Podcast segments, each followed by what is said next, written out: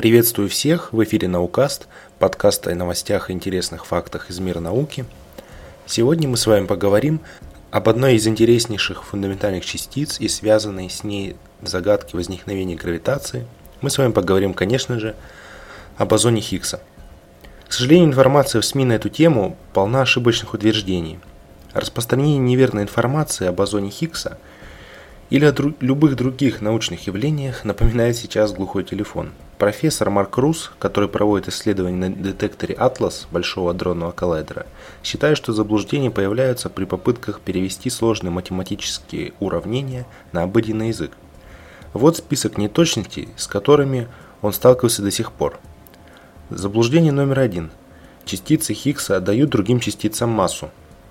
Верное утверждение. Массы фундаментальных частиц возникают при взаимодействии с полем Хиггса – вы постоянно видите это заявление, но задумайтесь, как вообще одна частица может давать другой массу, вопрошает Круз.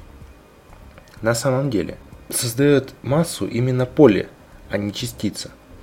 Бозон Хиггса является лишь следствием поля Хиггса.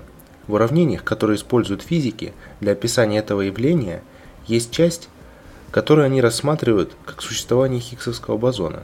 Физики рассматривают их как точечные частицы, возникающие в результате как бы сворачивания Хиггсовского поля, подобные узелкам в паутине. Физики никогда не интерпретировали Хиггсовский бозон как сам по себе дающий массу, но при взаимодействии с другими частицами они могут утверждать, что поле Хиггса сопротивляется движению частиц и тем самым наделяет их массой. Заблуждение номер два. Поле Хиггса порождает массу всего. Верное утверждение – Поле Хиггса порождает массу около 1% от наблюдаемой материи и, возможно, всей темной материи. Поле Хиггса порождает массы кварков, которые являются строительными блоками из протонов и нейтронов. Протоны и нейтроны, в свою очередь, образуют ядра атомов, которые являются строительными блоками молекул, белков, клеток, растений, животных, планет, звезд, галактик и всего того, что мы видим во Вселенной. Масса кварков составляет лишь 1% от массы протона или нейтрона. Остальные 99% массы наблюдаемой материи происходят от энергии, которая связывает вместе протонную и нейтронную составляющую из кварков. Это может показаться странным, думать, что открытие бозона Хиггса и, следовательно, существование Хиггсовского поля означает, что ученые обнаружили объяснение только одному проценту наблюдаемой массы всего, что мы видим. Но, но это 1% массы фундаментальных составляющих Вселенной – говорит Круз, добавив, что наличие поля Хиггса имеет также невероятные последствия для структуры атомов и молекул. Если бы масса электрона была равна нулю, как это было бы без поля Хиггса, то все просто бы развалилось, говорит он. Все атомные структуры, с которыми мы знакомы, просто бы не существовали. Мы бы не существовали. Материя все же могла бы существовать, но она была бы совсем другой, и, конечно, жизнь просто отсутствовала бы в том виде, что мы знаем. Кроме того, ненаблюдаемая материя также не будет иметь массу. Ученые полагают, что эта невидимая или темная материя составляет более 80% всей материи Вселенной. Но она не взаимодействует достаточно сильно ни с чем, чтобы позволить ее непосредственное наблюдение – тем не менее, поскольку она имеет значительную массу, темная материя должна взаимодействовать с полем Хиггса, и это еще один ключевой момент, говорит Круз. Поле Хиггса создает около 1% от наблюдаемой массы. Однако термин «наблюдаемый» является очень важным уточнением, потому что поле Хиггса может быть ответственным за массу всей темной материи. Заблуждение номер три. Бозон Хиггса создает поле Хиггса. Верное утверждение совершенно обратное – поле Хиггса порождает бозон Хиггса. Круз говорит, что некоторые из лучших авторов разделяют это заблуждение, но бозон Хиггса не создает поле Хиггса. Обратно верно, потому что бозон Хиггса является следствием поля Хиггса. Само поле стало заметным для фундаментальных частиц, существующих в очень ранней Вселенной, около миллиардной доли секунды после Большого Взрыва, когда нарушилась фундаментальная симметрия Вселенной, называемая электрослабой симметрией. Заблуждение номер 4. Поле Хиггса является тем, что ученые называли эфиром.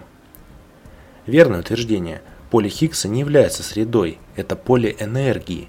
В конце 19 века ученые придумали эфир как способ объяснить, каким образом свет распространяется в пространстве. В то время ученые полагали, что световым волнам, подобно звуковым, нужна среда для распространения. С появлением теории релятивистской электродинамики необходимость в эфире отпала, говорит Круз. Когда физики и писатели пытаются объяснить поле Хиггса, они часто описывают его как неприглядную клейкую среду, сквозь которую движутся частицы. Сопротивление, которое они испытывают, порождает их массы. Это не самый ужасный способ мышления о нем – не считая того, что поле не является липким механическим веществом. Это не среда, а тип энергии, который равномерно заполняет все пространство, говорит Круз. И последнее заблуждение под номером 5. В открытии бозона Хиггса и поля Хиггса был момент Эврика. Поправка. Там никогда не было и не будет таких моментов. Я думаю, что это заблуждение является целой историей само по себе, говорит Круз. Открытие основано на трудоемком накоплении доказательств, которые в определенный момент мы считаем достаточно сильными, чтобы претендовать на победу, основанные на очень низкой вероятности, что это может быть связано с чем-то еще. Открытие совершенно не похоже на находку клада, добавляет он. Изучив публикации в СМИ, Круз предостерегает журналистов от того, чтобы они допускали в будущем такие ошибки.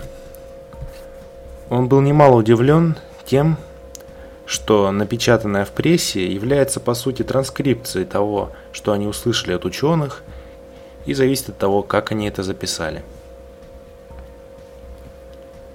С вами был Наукаст. Подписывайтесь на новые выпуски, оставляйте комментарии. Сайт подкаста naukast.ru. Услышимся в будущем.